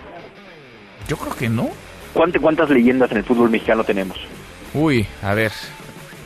Poniéndonos ya en esos términos. Hugo Sánchez, por supuesto. Sí, de acuerdo. Rafa Márquez. De acuerdo. Horacio Casarín, ¿no te gustaría? No, me no lo pondría por de Bueno, Jorge Campos. Eh, no lo pondría por encima de Javier Hernández. Es que, a ver, no estoy diciendo que no sea un gran futbolista, eh, que haya anotado goles en mundiales y que haya jugado en Europa, en equipos importantes además, pero no sé, Nico, pienso que tenemos que subirle también un poquito la vara, ¿no? Mira, la, la sensación que me da es que Javier Hernández es una leyenda del fútbol mexicano, sí, sí lo es, porque jugó en el Real Madrid y metió goles, porque jugó en el Manchester United y metió goles, porque a Mundial que va, Mundial que anota, porque es un tipo diferente, porque es el máximo goleador de la selección mexicana de fútbol. Es una leyenda del fútbol mexicano. Yo creo que un poquito la sensación es que Javier no tiene por qué autoproclamarse leyenda, y eso queda mal. Pues digo, si se escucha feo, ¿no? Que, que lo diga él mismo, no, no es lo ideal que se lo digan o que alguien lo piense, pero que lo diga un poquito de no sé, un poquito de... De humildad, dilo, dilo, dilo, pues Manuel. De humildad, un poquito humildad, Nico. Sí. Le falló, le falló al Chicharito. Sí, yo también creo que, yo también creo que, que sí, pero bueno, al final es parte de la presentación que, que tuvo con el Galaxy. Eh, yo sí creo que es una leyenda, pero me gusta más decirlo a mí que escuchárselo a él, la verdad. Pero bueno, eh, fútbol mexicano, jornada 3, arranca el día de hoy, Puebla contra Querétaro, Tijuana contra América, Cruz Azul contra Santos, Tigres contra Atlas, León contra Pachuca, Chivas contra Toluca, Pumas contra Monterrey, Necaxa contra San Luis y Juárez contra Morelia. Es la jornada 3 del fútbol mexicano. ¿Qué partido te llama la atención, Manuel? Por supuesto, el Necaxa San Luis, Nico. Mm, ¿Y en serio? oh, pues, e, ese es el que me llama más la atención. A ver, hay expectativa, creo yo, en torno a Tigres, por lo que vimos, ¿no? Que pasó a final de cuentas. Ya sabemos cómo arranca Tigres, siempre siempre abajo y después van calentando en el torneo. Cruz Azul, porque si vuelve a perder el Cruz Azul, Nico, yo creo que alguien se va a ir en ese en esa banca, en ese banquillo, alguien se va a despedir, no pueden perder los tres partidos al Chivas pues tiene que consolidar. Chivas entiendo está en primer lugar. Hay un tema de bueno, goles, goles y tal. Sí. Y, y tu América, ¿no? Sí, eh, América me da la sensación de que hoy juega su segundo partido América, ¿eh? porque recordar que descansó la jornada 1, entonces hoy contra Tijuana apenas va a ser el segundo partido del América. Veremos qué tal está eh, después de que le ganara Tigres, ahora contra Tijuana en una cancha que siempre es muy difícil, ¿no? Pero bueno, eh, es lo que está pasando en el fútbol mexicano, apenas arranca esto, ¿eh? tranquilidad, apenas estamos empezando con la Liga MX. Oye, Manuel, y rapidísimo del Australian Open, hoy Roger Federer le sufrió, pero avanzó, eh, le costó trabajo a Roger Federer, pero logró avanzar, lo cual nos da pues gusto, porque Roger Federer es una leyenda viva, ese sí es una leyenda, ¿no? Eso sí. Eso sí, es una leyenda, es el mejor del mundo, uno de los mejores del mundo. Es un histórico que llegó a sufrir contra Milman, un local, un australiano, evidentemente con el apoyo de la gente pues siempre es más complicado, pero Federer al final creo que pesa muchísimo y termina ganándole a Milman. Y en la rama femenil, lo de Coco Goff es increíble, sorprende a Naomi Osaka y avanza a los octavos de final. Coco Goff que tiene 15 años, Manuel. 15 años. Qué locura. Increíble y aparte, a ver, no, no enfrentaba a cualquiera, ¿no? no, que es una de las mejores tenistas. Sí, sí, sí. ¿15 años? 15 años. ¿Y se puede? ¿Eso se puede, Nico? Sí, bueno, ya se pudo, ¿no? Pero... No, ya se pudo, por supuesto, ¿no? Pues la, la, edad nunca va a estar peleada con el talento y con la capacidad. ¿Pero ¿eh? no hay un mínimo? No, no, no. Si, si, si tienes la, calidad para jugar, juegas. O sea, si a los 12 años alguien es muy bueno, ¿puede jugar? Claro, por supuesto. Eh, pero pero me, me, parece que en el deporte y en la vida, ¿no? Ahí eh, tú de repente ves a personas de 10 años estudiando en la universidad. Sí. Es así. Sí, bueno, pero en el, en el deporte pues, se necesitan y juegan otros factores, ¿no? Eh, sí, pero si los tiene, si se desarrolló antes, pues ahí está. Muy bien. ¿Tú qué hacías a los 15 años, por ejemplo?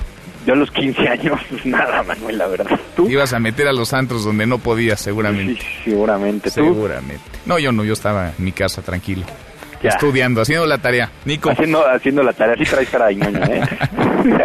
los escuchamos en un ratito. A las 3 los esperamos en Marca Claro por MBS Radio, como cada tarde, Manuel. Abrazo, Nico, gracias. Nicolás Roma y con los deportes. Pausa antes, una vuelta por el mundo de la mano de mi tocayo Manuel Marín y volvemos además en esta mesa, la mesa para todos. Internacional.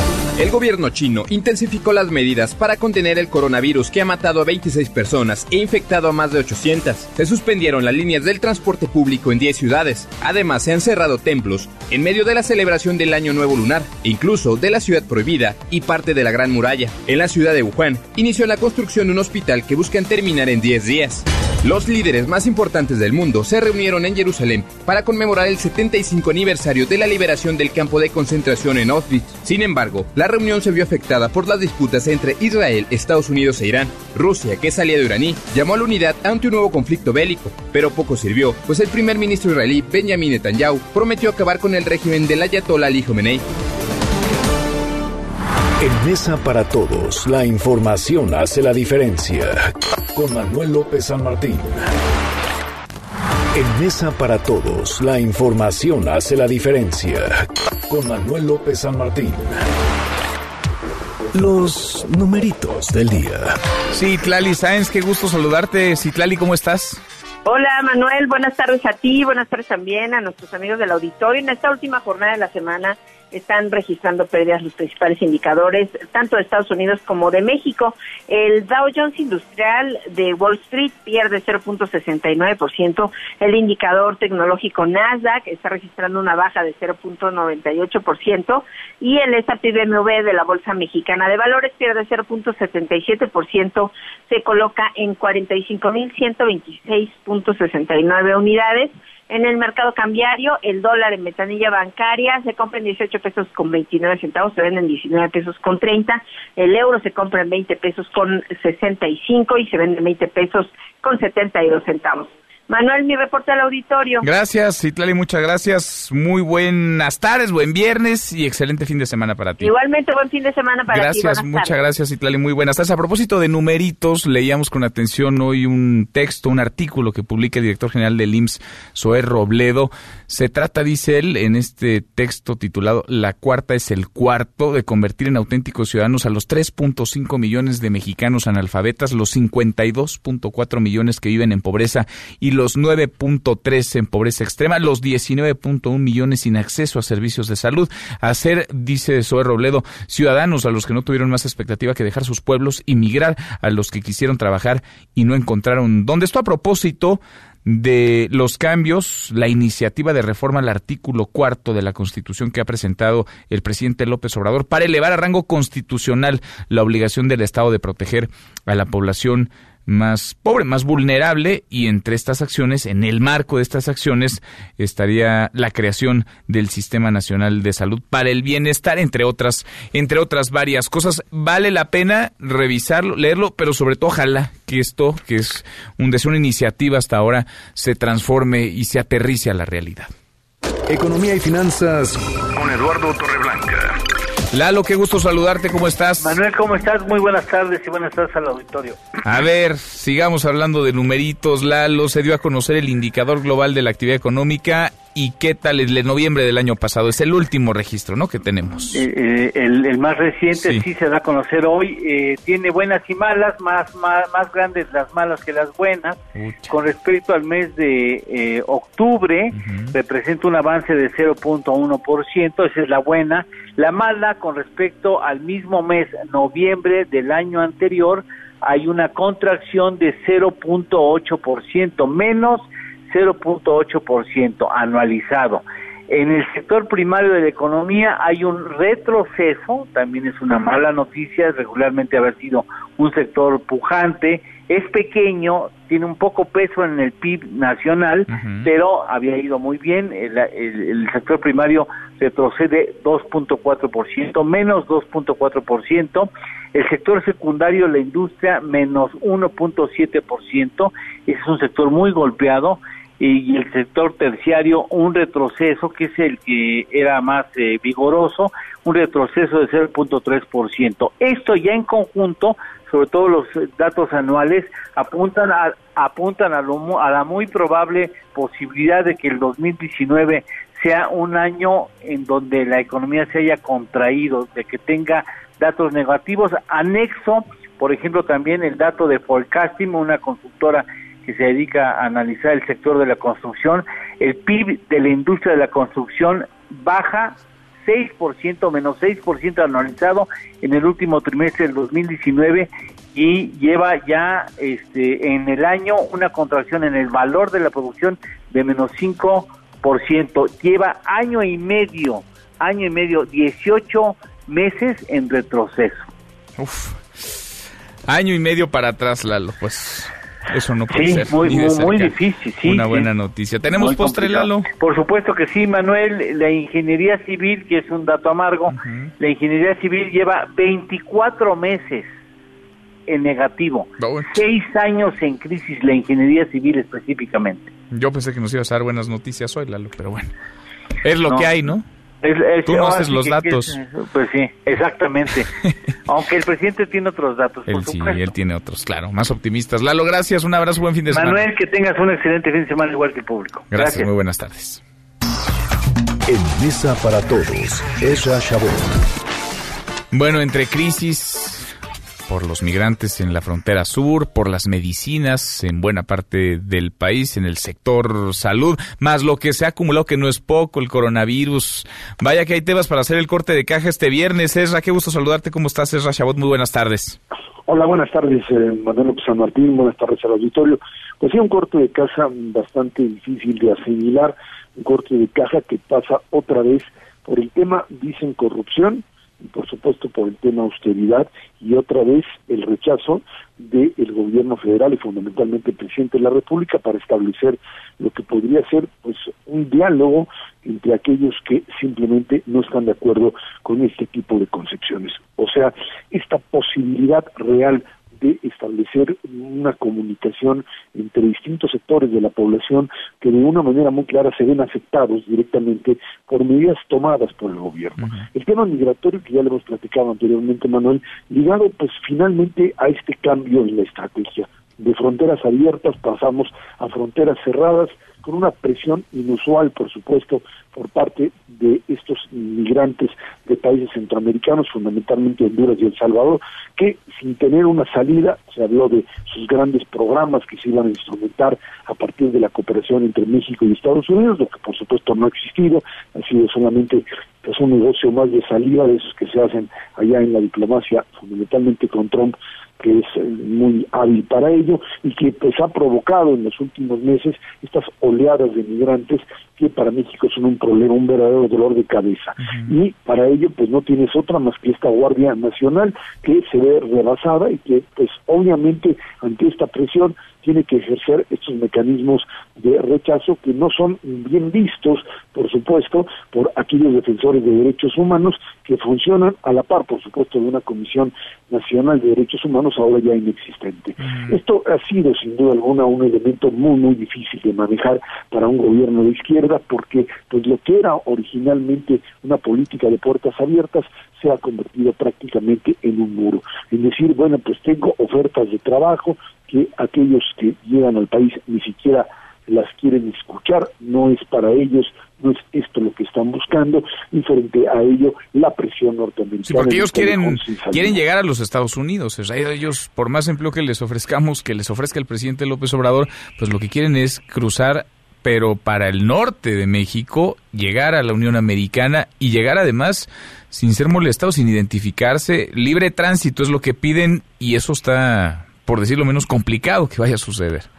Sin duda alguna, lo que pasa es que cuando tú llegas a una conclusión de esta naturaleza, en el sentido de que no tienes salida sino cerrar la frontera, entonces tienes que, pues, eh, por supuesto, llegar a acuerdos con los países que expulsan a los migrantes, así como Estados Unidos finalmente le dijo a México, por aquí no van a entrar y a ver cómo le haces, pues el tema es un tema en donde Honduras y El Salvador, yo entiendo que pues tienen ahí eh, problemas muy serios, que son estados que no controlan absolutamente nada, pero que mientras la frontera siga abierta y la expectativa de llegar a Estados Unidos se siga manejando, Manuel, bueno, pues para México se le pone en una situación prácticamente imposible de resolver, porque uno no los puedes absorber aquí, no tiene ni siquiera la capacidad para ello, no es su intención hacerlo, y dos, además estás eh, ante una imposibilidad hoy de establecer algún tipo de acuerdo con los Estados Unidos que les permita llegar, o por lo menos a algunos de ellos.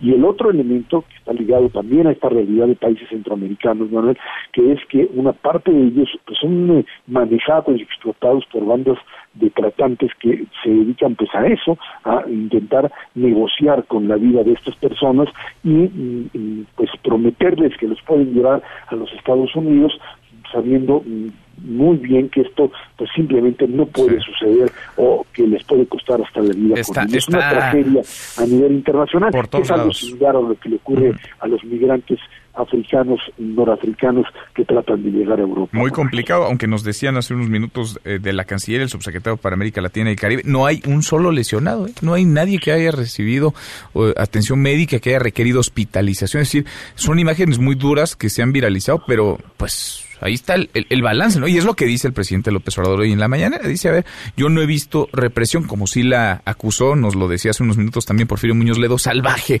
brutal, represión. Es la, otra crisis pasa por los medicamentos. En una película que ya vimos, que ya hemos platicado incluso, no hay medicinas, salen los papás, llegan las medicinas, se pone un parche y al rato nos volvemos a encontrar en otra crisis muy similar a esta. Pues es que esto tiene que ver otra vez con el tema de desconocer cómo funciona este tipo de mercado.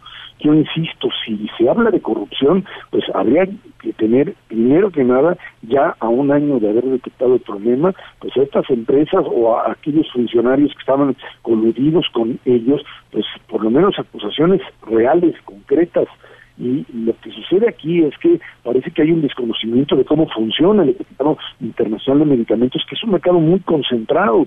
Hay medicamentos contra el cáncer que son escasos a nivel mundial y que, pues, esto tiene que ver, es cierto, con un modelo monopólico o oligopólico en la producción de medicinas, en el tema de la lucha entre las patentes y los genéricos.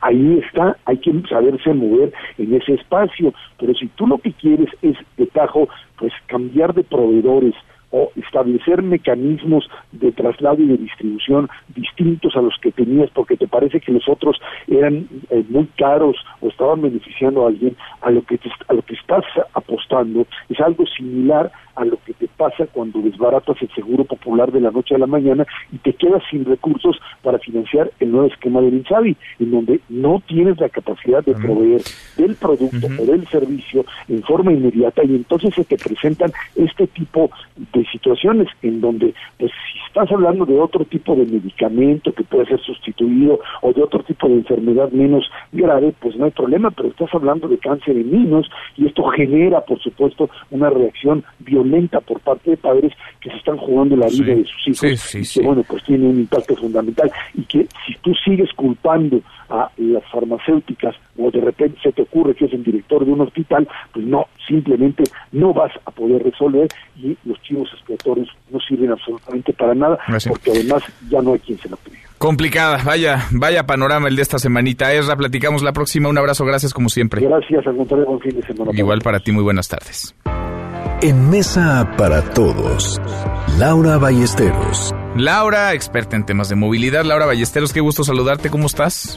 ¿Qué tal, Manolo? Buen día, pues ya viernes, por fin. Lo logramos, viernes. Oye, viernes de tráfico. Nunca es mejor hablar contigo que los viernes, porque quienes nos escuchan van a vuelta de rueda, haciendo corajes en medio del tráfico y tú traes siempre, pues si no alternativas, sí la mirada colocada en la ruta a la que tendríamos que ir, no donde estamos, sino hacia donde tendríamos que caminar. Hablemos, ¿te parece, de electromovilidad?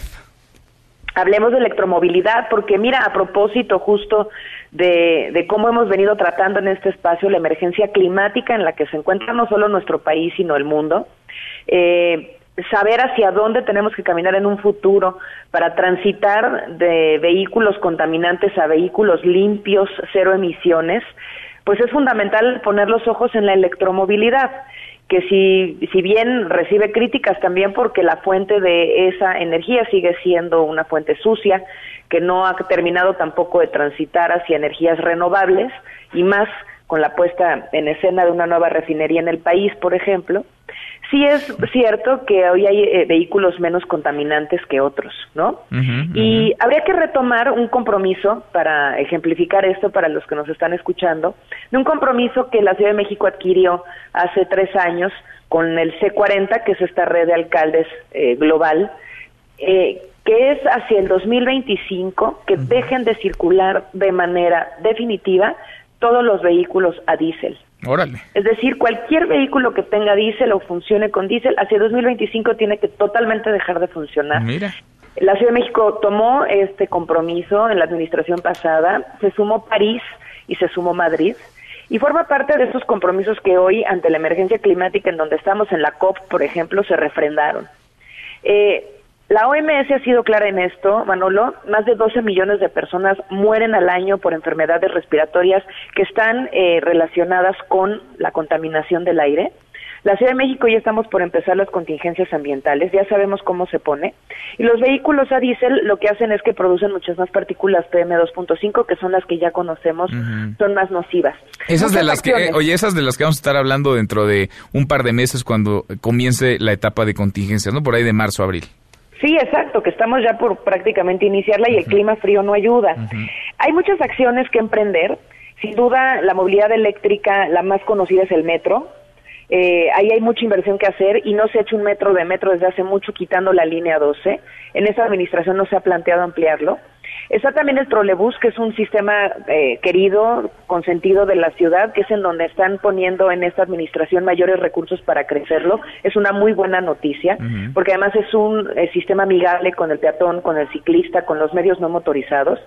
Pero hay que poner también eh, sobre la mesa la necesidad de que hoy el sistema Metrobús empiece a caminar hacia la, hacia la electrificación y con ello los microbuses se sustituyan también para que sean eléctricos. Hay un proyecto muy bueno que se trabajó con el C40 y GIZ para electrificar el eje 8 con buses eléctricos, nueva tecnología que ayuden justamente a mitigar esta contaminación y esta mala calidad del aire. Oye, porque para allá va el mundo, ¿no? Por, por convicción o ya por sobrevivencia, Laura, necesitamos encontrar medidas que contaminen menos, que sean más amables y que también, pues de alguna manera, sean mucho más eficientes y faciliten la vida a millones de personas que se mueven en las grandes ciudades y claro, en la nuestra no es la excepción. Gracias como siempre, Laura. Al contrario, gracias a ti, hay que parar nuestra extinción. Sin duda, tal cual. Un abrazo, gracias. Laura Ballesteros. Nosotros cruzamos la media ya. Laura con 36 pausa y volvemos con un resumen de lo más importante del día. Esta mesa, la mesa para todos. No te levantes. Podrías perder tu lugar en la mesa para todos. Con Manuel López San Martín. Regresamos. Más información y análisis en Mesa para todos. Con Manuel López San Martín. Seguimos, volvemos a esta mesa, la mesa para todos, cruzamos la media ya, la hora con 36, vamos con un resumen de lo más importante del día. Resumen. Resumen. Bueno, segundo día de caminata, esta caminata por la paz salió de Cuernavaca, Morelos, la encabeza Javier Sicilia, Julián Levarón, otros activistas. Vienen a la Ciudad de México, de hecho cruzaron ya los límites que dividen Morelos y la capital del país. Edmundo Salgado, ¿cómo van las cosas? Edmundo, buenas tardes. Buenas tardes, Manuel. Con el llamado a las víctimas de la delincuencia a salir a las calles a marchar, este viernes arrancó el segundo día de la caravana por la verdad, la justicia y la paz. Fue alrededor de las 9.30 de la mañana cuando alrededor de 500 personas se concentraron sobre la autopista Cuernavaca, Ciudad de México, a la altura del pueblo de Tres Marías del municipio de Huitzilac, con el fin de iniciar su caminata que concluirá este día en el último retorno de dicha vía. Adrián Levarón aseguró que la marcha logró durante su primer día el objetivo de concientizar a una sociedad sobre la importancia de exigir a las autoridades que cambien su estrategia de seguridad ante la falta de resultados, además de la importancia de perder el miedo en este tipo de temas. Por ello, llamó a todas las víctimas de la delincuencia de México y de otros países, incluso Estados Unidos, a salir a marchar en los centros de sus ciudades en contra de la delincuencia. Hago yo una invitación a todo México, hasta los paisanos de donde quiera que estén en Estados Unidos. Este día yo, yo les pido a, a, mis paisanos del mundo que marchen conmigo, que se caminen hacia el Palacio Municipal de su comunidad, en cualquier municipio y en cualquier ciudad de Estados Unidos al City Hall y que nos, que, que nos acompañen con un propósito. Cabe recordar que el sábado realizarán un evento en la Estela de Luz en Chapultepec y el domingo arribarán a Palacio Nacional. Hasta aquí mi reporte, continuamos en Mesa para Todos. Gracias, muchas gracias Edmundo. Bueno, y de la caravana por la paz, de esta caminata por la paz, a la caravana migrante, hoy en la mañana el presidente López Obrador le puso palomita, estrellita en la frente a la Guardia Nacional y a su actuación para detener el ingreso de migrantes por la frontera sur de nuestro país. Es la voz del presidente. Muy bien la Guardia Nacional, resistiendo, no utilizando la fuerza, nada más aguantando, pues yo no las he visto, realmente no se ha utilizado la fuerza, han hecho muy buen trabajo. Afortunadamente no hemos tenido lesionados, se les ha dado refugio, atención médica. Yo tengo información de que la Guardia Nacional ha actuado bien. No piensa lo mismo el presidente, expresidente de la Cámara de Diputados, Porfirio Muñoz Ledo, con quien platiqué en esta mesa, la mesa para todos. Él, ahora entramos a lo que dice sobre la represión a los migrantes, pero hace hincapié en que se le negó la palabra, califica esto como un acto autoritario, se le negó la palabra durante la comparecencia de la presidenta de la Comisión Nacional de los Derechos Humanos, Rosario Piedra Ibarra, el miércoles de esta semana, justamente ahí en San Lázaro, es la voz de Porfirio Muñoz Ledo. está peor que, que el PRI de antes, que sí me dejaba hablar. Me parece que él debiera, por su función en la más alta magistratura del país, recibir una información detallada y ver los videos y organizar una reunión en que estemos todos los actores. Bueno, la opinión de Porfirio Muñoz Ledo que insiste en que los migrantes sí han sido reprimidos. Escucha lo que nos dijo. El problema es la represión brutal y salvaje de los migrantes centroamericanos en la frontera. Ese es el tema. Es obvio que se hace para quedar bien con los norteamericanos, que es una exigencia.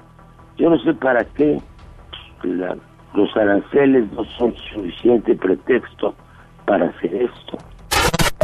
Muy distinto piensa el subsecretario para América Latina y el Caribe de la Cancillería, Maximiliano Reyes, con quien platiqué en esta mesa para todos. Él rechazó que se esté utilizando la fuerza contra los migrantes. Escuche. La verdad es que son palabras eh, emitidas desde la curul porque distan mucho de estar eh, apegadas y con un conocimiento de causa real de, de lo que sucede en el terreno de la migración en estos momentos. Además nos dijo cuál es la petición de quienes integran esta caravana, esta caravana migrante. No, no les interesa el refugio, como dice Muñoz Ledo. Lo que les interesa es llegar a Estados Unidos, incluso, insisto, sin presentar ningún documento vigente de identificación, lo cual es muy grave porque pues no sabes a qué persona dejas dejas pasar. Bueno, en otro tema, en China, 26 muertos ya hay más de 800 casos confirmados de coronavirus. Hay 40 millones de personas confinadas, aisladas en 13 ciudades. Nadie entra y nadie sale. Son duras las restricciones para evitar la propagación de este virus. A fin de atender la emergencia, el gobierno chino anunció la construcción de un hospital. Lo van a construir en un tiempo récord. Prometen terminar un hospital en 10 días. México mantiene en observación cinco posibles casos de coronavirus, tres en Jalisco, en Tepatitlán, uno más en Michoacán, en Morelia y otra, el caso de una mujer en la Ciudad de México, en la alcaldía Miguel Hidalgo. Plática en esta mesa, la mesa para todos a propósito del tema, con el doctor Alejandro Macías, quien fue el comisionado especial para atender la influenza, la crisis por influenza H1N1 en el año 2009, ¿se acuerda? Esto me dijo sobre la situación que se vive en este momento por el coronavirus.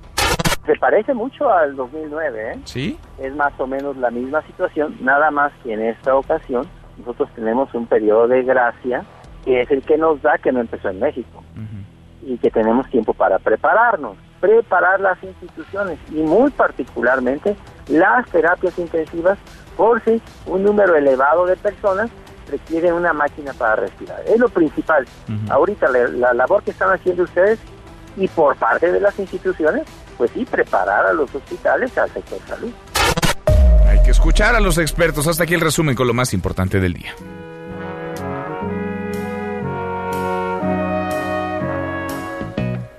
Where it began. I can't begin to knowing, but then I know it's growing strong. José Luis Guzmán, Millay, mi querido Millay. Pues mira, ya para irnos, para irnos de buenas. Sí, esta, esta sí te pone de buenas, ¿no? Esta se llama Sweet Caroline. Sí. ¿A quién? Y la canta el señor Neil Diamond. Y esta aparece en, la- en el 1968-69. ¿A quién crees que está dedicada esta canción? Que se ha convertido en un himno de los deportes en los Estados Unidos. Que tocan siempre en la séptima entrada de todos los partidos. Y la gente la canta como loca.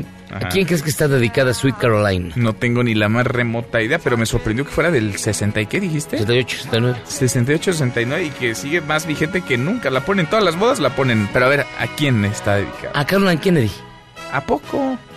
Se le escribe a Neil Diamond este, como una especie de consuelo después del asesinato de su padre, de JFK, y se convirtió en el referente de este artista que hoy, hoy cumple 79 años, el señor Neil Diamond. 79. Y él escribió muchas canciones que, por ejemplo, me parecerían eh, una que se llama I'm a Believer, muy famosa con los Monkeys. Él la compuso. De hecho, él le componía a los Monkeys y él tocaba la guitarra en los discos de los Monkeys porque ellos no tocaban nada, ni la puerta. Él también compone una que sea muy famosa después, que se llamó Baby, You'll Be a Woman Soon, del soundtrack de Pulp Fiction. Eh, Red Red Wine. Es uno de los grandes, grandes compositores norteamericanos. Mira.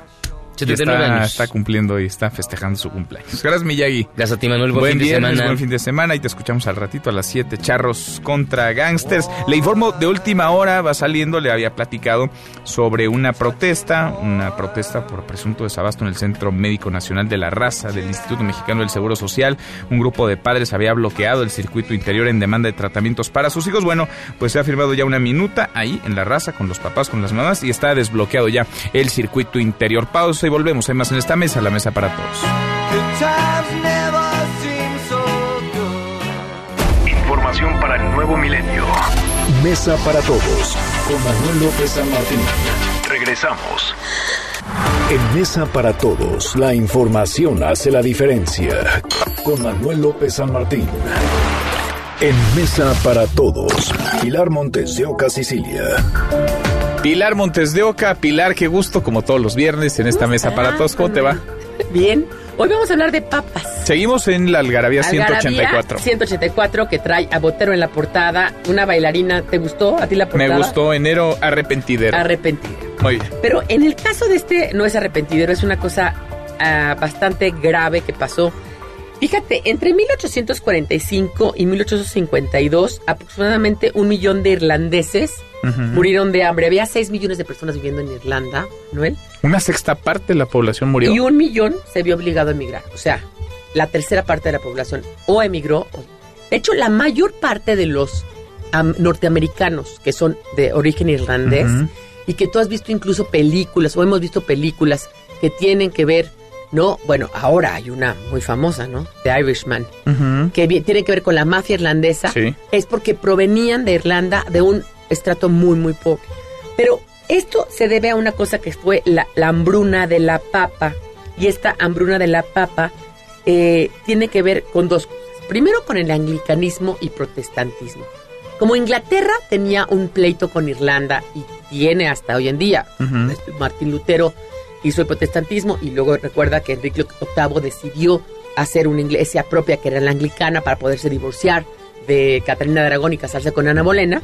Entonces, el hecho de que siguieran siendo eh, católicos les hizo hacer unas leyes anticatólicas. Y ve las leyes anticatólicas de la página 56. Ningún católico podría acceder a un empleo público. Los católicos tenían prohibido casarse con protestantes, se les prohibía portar armas o servir en el ejército, se les prohibió acceder a la entonces única universidad irlandesa que era el Trinity College, donde estudiaron muchos como James Joyce después, digamos, ujú. ¿no? y, y Oscar Wilde. Ningún católico podría ejercer la carrera de abogado o juez. Ningún católico podría ser elegido al parlamento irlandés o inglés. Se prohibió a los católicos comprar tierras o heredarlas de protestantes. No se permitió la construcción de iglesias católicas de piedra, solo de madera y alejadas de los caminos principales. Y ningún católico podía dar clases a niños ni público ni en privado. Básicamente los católicos no eran bien recibidos. No eran, bien bienvenidos. como muchos, en muchos casos los judíos, aquí en el caso de los católicos. Y entonces, en aras de conseguir un mayor control de la colonia, porque ya existían las, las colonias este, de las 13 colonias, eh, los reyes ingleses mantuvieron una política de divide y vencerás. Entonces lo que dijeron es que los católicos no podían comprar tierras y lo único que podían sembrar era papa. Pero además la papa, tú sabes que es originaria de Perú. En Perú y en Colombia hay miles de tipos de papas. No sé si has ido tú a Bogotá o has ido a algunos lugares por allá. Sí, Bogotá La papa sí es deliciosa. ¿no? Es deliciosa, son diferentes tipos de papas. Bueno, aquí solamente había un tipo de papa que podían sembrar. Y para mil, este, digamos, para el, el año en donde Gran Bretaña ya puso estas leyes, el gobierno dijo que solamente en Inglaterra se podía sembrar grano o maíz. Ok. Y los irlandeses solamente podían sembrar papa. Nada más, papa. Nada más. Y por eso la mayoría de la población de alguna manera comenzó a vivir Porque de la papa. eh, todos vivían de la papa y comían un solo tipo de papa que era que se llama Pitofira infestans, ¿no?